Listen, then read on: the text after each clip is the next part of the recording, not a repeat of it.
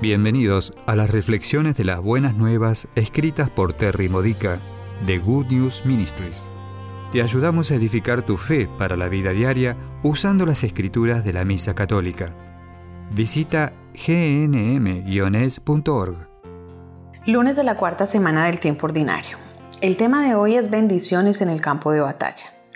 En la primera lectura de hoy, segunda de Samuel 15, versículos 13 al 14, 30 y capítulo 16, versículos 5 a 13, el rey David es maldecido públicamente por un furioso enemigo Semeí, pero lo manejó de manera humilde y con confianza en Dios. David podría haberlo ejecutado por el ataque contra su autoridad, pero se preguntó, ¿y si el Señor está tratando de enseñarme algo? Él reconoció la verdad punzante en las palabras del hombre enojado. Aunque la acusación de Semeí era falsa, él no había asesinado a la familia de Saúl para ocupar el trono. La conciencia de David le recordaba que, sin embargo, él era culpable de asesinato. Él había tenido un romance con la esposa de uno de sus oficiales y lo había matado para así poder tenerla a ella. David eligió una postura no defensiva para acercarse al problema. Él razonó que si el Señor utilizaba la maldición de Semeí para mantenerlo humilde y arrepentido, entonces él se beneficiaría de la maldición. ¿Cómo reaccionamos cuando alguien se enoja con nosotros? No estoy hablando de abuso físico o verbal, ese es otro asunto y requiere que escapemos y justicia. Nos detenemos y le preguntamos al Señor si hay algo de verdad en las acusaciones o nos defendemos para proteger nuestra imagen y contraatacamos con nuestras palabras de enojo. David aceptó la desgracia de ser ridiculizado e insultado en lugar de infligir daño a su enemigo. En esto prefiguró al Mesías, ¿Notaste la otra prefiguración cuando lloraba por Israel en el monte de los olivos? Cuando las personas nos acusan o nos maldicen, también nosotros podemos reflejar a Jesús. Y en lugar de sentirnos lastimados por sus ataques en contra nuestra, podemos encontrar formas de beneficiarnos. ¿Qué estamos aprendiendo de la experiencia?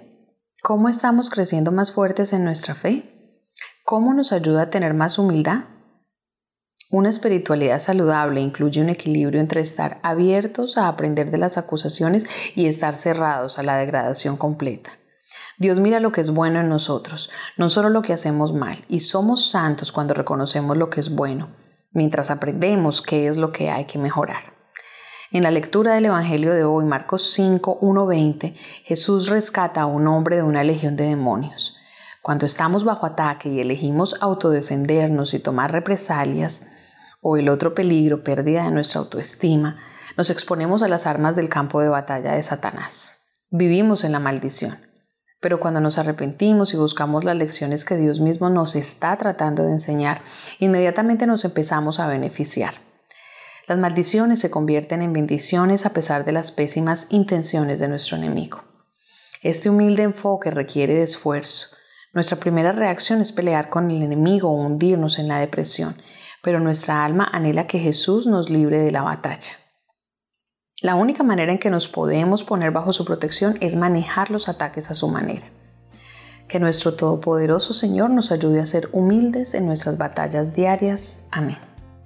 Esta ha sido una reflexión de las buenas nuevas de Good News Ministries, gnm-es.org. Si quieres conocer nuestro ministerio, visita hoy nuestra web Encontrarás reflexiones para recibir por correo o mensaje de texto, retiros en línea, recursos de oración y mucho más para ayudarte a conocer el amor del Padre, para acercarte más a Cristo y ser lleno del Espíritu Santo. Visita hoy gnm-es.org.